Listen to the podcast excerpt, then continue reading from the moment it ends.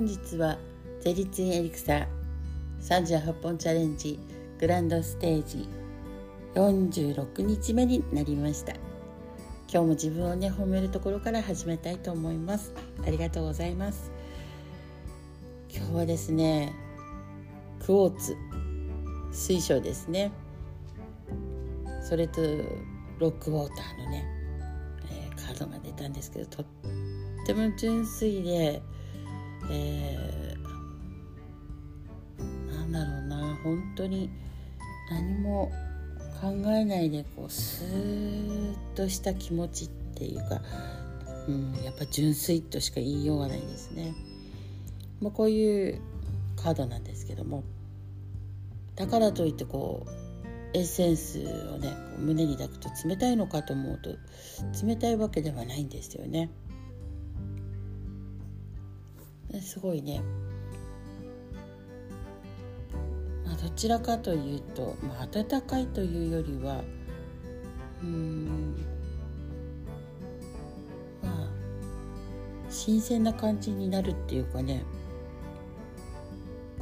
まあ、いろんなものの変化が起きる感じでしょうか。まあ、そんな感じ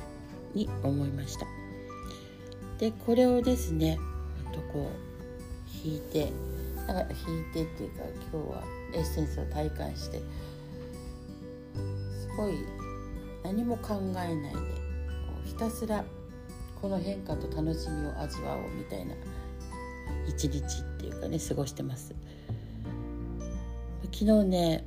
夫にあの美味しいお菓子をね買ってきてもらって、まあ、一緒に買いに行ったんですけど。でそれを今日ね午後から本当午後のティータイム味わわせていただいて本当豊かなね時間でした。夫と2人でそのねお菓子をいただきながらね夫の入れるコーヒーで飲んだんですけどまあ本当ねなんかそういう時間も大切だなって本当思いました。がむしゃらにね何かをするだけじゃなくていや本当見事に今日はあのプリンターとかもさっぱり動かなくてあもうそれはいいかと思ってもうひたすらもう自分というものに集中しながらおりましたけどね、まあ、そんな日もあっていいんじゃないかなって思っていますさ。てさて今日はですねまたこの神話の方がすごいですよね昨日のあの何でしたっけ？スサノねのみことがちょっと不満だったというところからスタートしますね。は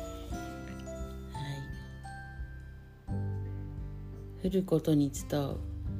天照大神はすべてのものに伸びる力と喜びの光を平等に降り注ぎ月読みは満ち欠けしながら静けさと安らぎを与えておりました。こんな風にして2人はイザナギから与えられた国をしっかりと治めていました。ところがスサノオだけは何が不満なのかただ泣きわめいているばかりでございます。ひげが胸元に届くほどに年月が過ぎ去っても全く変わらないご様子です。スサノオは豊かに満ち溢れていた川海森の水分を自分の体に吸い上げて涙として流し続けています。あまりに泣き続けるものですから川海山は枯れてしまいカラカラと荒れた国になってしまいました。そのためにもののけがハエが群がるように押し寄せ不気味な音を立てて騒ぎ始めたのです。疫病が流行り災いも数知れず起こるようになってまいりました。困ったイザナギはスサノオのところにやってくると息子の顔を覗き込みました。お前はどうして国を治めずにいつまでも泣きわめいているのか。するとスサノオは余計大声で泣きひっくり返って手足をバタバタさせて「俺はこんなところは嫌なんだ。母の住んでいる根の国に行きたいよ」とますますダダをこね出しました。イザナギはこんな息子の様子を見て呆れてしまいそんな弱虫はこの中津国に住んではならない。どこか行ってしまえと顔を真っ赤にして怒りスサノオを果ての果てまで追っ払ってしまわれたのです。我が子を追放したイザナギは大変気落ちされしばらくの後近江の多賀に隠居されました。その場所は近江の国今でいうと滋賀県ですね。の多賀大社とも淡路島の多賀にあるイザナギ神宮とも言われております。さて父に叱られて追放されたスサノオは根の国に行く前に姉のアマテラス大神にお別れの挨拶をしてこようとお考えになり高天原へと登っていきました。その勢いは大変なものでしたからスサノオが高天原に近づくにつれて山森川はどよめき。大地はゆさゆさと激しく揺れ動きました。天照大神はこの大音響に驚きスサノオがやってくるのはきっと私の国を奪おうとしているのだと思いました。それですぐに戦の支度を始められたのでございます。まず長い髪を解かれまして男がする水らに巻きその左右の水らにも髪飾りにも左右の手にもたくさんの美しい勾玉がついたミスマルの玉を巻いていたのです。背中には千本の矢が入る筒を脇腹には500本の矢が入る筒をつけられました。さらに左手首には弓をいると鶴のハンドを受けて敵を威圧するような高い音の出る道具をつけました。このように男の戦の格好をし威風堂々として地面を踏み込むと土煙が淡雪のように舞い上がりました。そして威勢よく弓を振り上げうおーと男のような雄たけびを上げスサノオの来るのを待ち受けたのです。そんなこととは知らずにスサノオはのんきな顔で高浜原にやってきたのでございます。天照大神は弟の姿を見つけるや否やどういうわけで登ってこられたかと大声を発しました。さて一体どうなるのでしょうか。このお話はまたこの次にということでございます。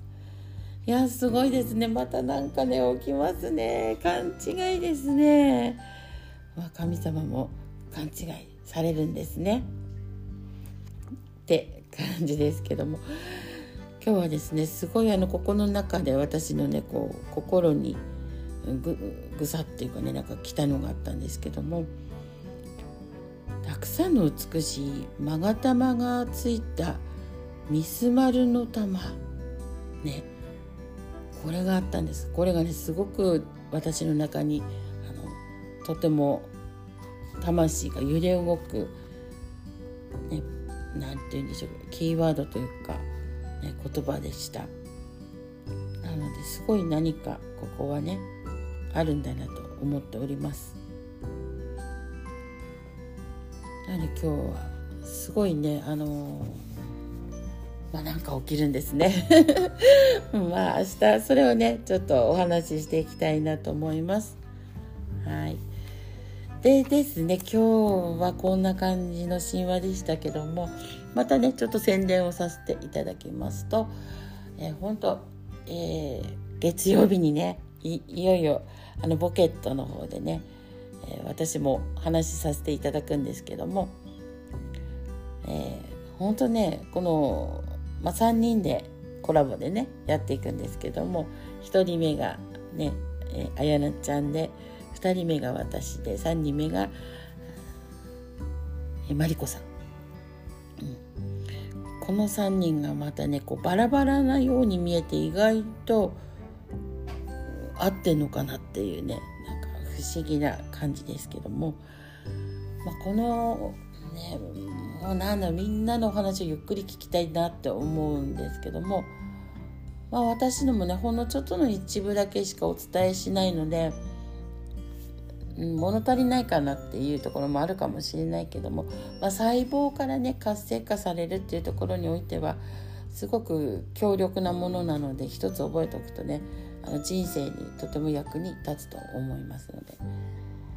であやなちゃんのはねもう無限大ですよね。もうそれだけにとどまらずねどんどんどんどんいろんな音そのね知識をどんどんね出してもらいたいなと思います。そしてマリコさんはね本当にもう毎回お伝えするけどもクリエイティブ。もうこの人の脳みそこそねもうその妄想になるぐらいの題材があるってことです。もうほんとそのねお二人のこの知識の豊富さって言ったらすごいですね、まあ、そういうのにびっくりします。そして私は今回ねこう2回にわたって自律神経調律師としてねそういったことをなぜやるかっていうと今皆さんこう体調が崩れてきてます。そしてここ、えー、最近あの芸能人の方もねたくさん自殺をされてる方が多いわけです。やはりあのこういった季節の変わり目とかがねすごく多いかなと思うので本当自律神経の乱れってね大きく気持ちを揺さぶってしまいますそういうのもねあの自分でセルフケア本当セルフラブもそうですけど自分をね本当愛することも大切ですし自分でケアすることもお持ちになってるとだいぶ違うんではないかなと思います。あとはねやはりあのお話しする人がいるっていいことだと思います。なんでね本当私もあのポケットでねたくさんあの話させてもらってそういう仲間がいるっていうのがね本当いいなと思ってますそういう場っていうのが、まあ、世の中一方通行が多いかなと思うんですねあのセミナーとかにおいてもまあ、ほとんど Zoom になったけど Zoom で一方的にこう話を聞くっていうそういうの多いかなって最後にまあ質問とかはあっても交流もなければ話を聞いてもらう場もないっていうねそういうのも多いかなと思います。なのでそういうふうに、えー、話したい人、ね、話を聞いてもらいたい人っていうのもいるのかなって思うんですよね。でもっともっとねこう私もセッションの方とかももっとやっていきたいなって思ってるんですけどもヒーリングとかねただやはりですねもう原点のところに来るかなと思うんです上っ面でね一生懸命いろんなことをやっぱり変えよう変えようっつっても根本的なところからなんだと思うんですよね。なので私はやっぱりあのおすすめしてるのがシャンパンタワーの法則なんですけどもこれのね本当に自分です。まず自分。もうそこ本当にね満ち溢れて本当に自分の心のねグラスが満ち溢れた時そこからいろんなものが始まります。なのでまず本当ここからなんですね。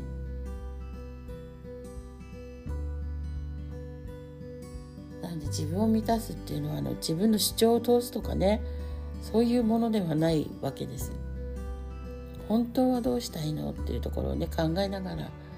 ね、じゃあ相手とは本当にどうしたいのって。ね、パートナーシップなんかは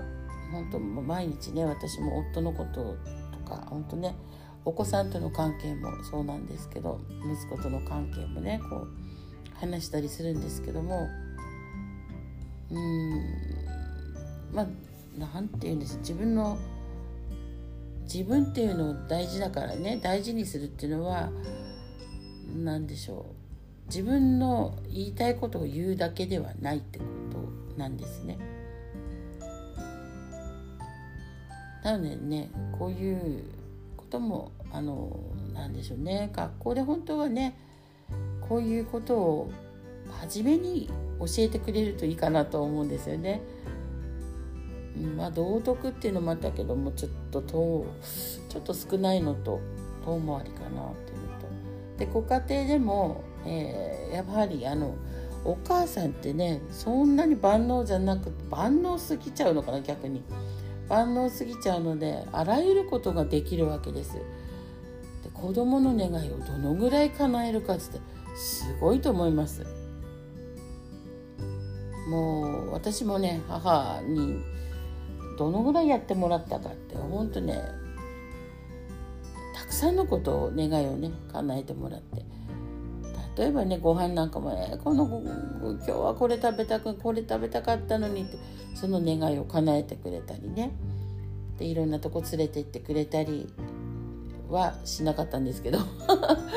だけどまあまあね連れてってもらったりとか。と送り迎えもねたまにしてもらったりとかありました。まあ毎回ではなかったですけどね。で私はどっちかっていうとあのやってもらわなかったのがいっぱいあったんですけどもそこにあんまり不満はなくて逆に子供ができたらご希望であればねやってあげたいなっていうのがありました。なので全部ねあの息子に聞きながら「あなたはどうしたいの?」って「どうしてもらいたいの?」ってそうすると「いや今日はもう疲れてるから迎えに来てほしい」って言ったら「あ迎えに行ってほしいんだね」って「行くわ」ってそんな感じだったんですけどね。で今日はこういうのを食べたいって言ったらそれはママが作れないからじゃあ食べに行こうかとか本当そんな感じでした、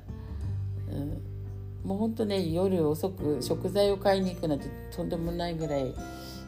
ね、体力がなくて。まあそんな感じでね本当、うん、普通に普通にまあ話してましたね。まあ、そんな感じでこう子供とのスキンシップっていうのも必ず忘れずに、まあ、大好きだったんでね。大好きだけど体が疲れてたっていうのはありました。だ共働きのねほんとママさんもねあの全部完璧に手作りでって思わなくても、うん、そういうとこはあの臨機応変に考えていかれたらいいかなと思います。夫との関係も同じですね。あの完璧にやろうと思ったら一度やったらね要求って止まらないんですよね。なので自分の限界が来ます。限界が来る前に自分はどこまでできるのかっていうのをよく私はあの言ってました。そこはちょっと私はあの許容範囲を超えるのでとかね。なのでここら辺までだったらとかそんな感じでやらせていただいてました。まあ何でもねあのでできる女を演じるのはいいんだけどそれが自分がね求めてるものか心地いいものか本当なのかそういうのを聞いていくとねそこではなかったりするんですなのでたまにねできる女の時もあるのでその時はあの喜んでいただこうかなって 思ってますけど。そんな感じであの自分をねあんまり苦しめないでやられるといいかなって思います。手抜きもたまにはねよくて。手抜きしたからこそまた本気を出して作った時のねあの素晴らしさ美味しさとかね喜んでもらえると思います。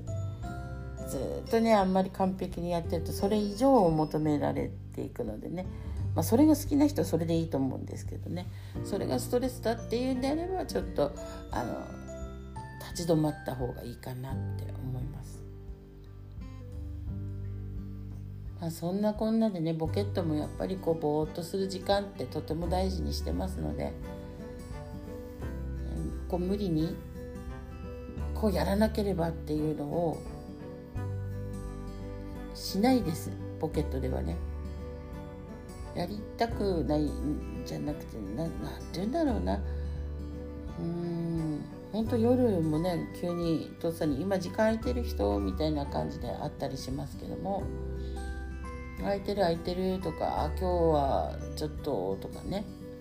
うん、顔ちょっともう洗っちゃったから顔出せないとか そんな感じで。じゃあ耳だけとかねそんな感じで会議をねした会議っていうかね、やったりとかしますけどもまあそんな感じなのですごくあの何でしょう重くないので気軽にできたりするんですね。まあ、気軽にね出た時こそこうびっくりするようなねこう話があったりとかするので 対応できないっていうか「うん、おえええー、みたいなねそういう時もあります。でもそういうのもあるからこそ何て言うんだろうな。短時間でね集中力を持って作っちゃったりとかするかなと思います。やっぱダラダラダラダラやるとね甘えちゃってしないんですよね。なんでその短期間でねぎゅっとやっていくので集中してやっていくのでねそこがすごい力強いかなって思っておりますまあそのボケットをね話すとちょっと熱くなりますけども、えー、ボケットをまたね本当ゲストでねお呼びしていきたいなと思っておりますけどね。今日はではここまででまた明日お楽しみください。それではごきげんよう。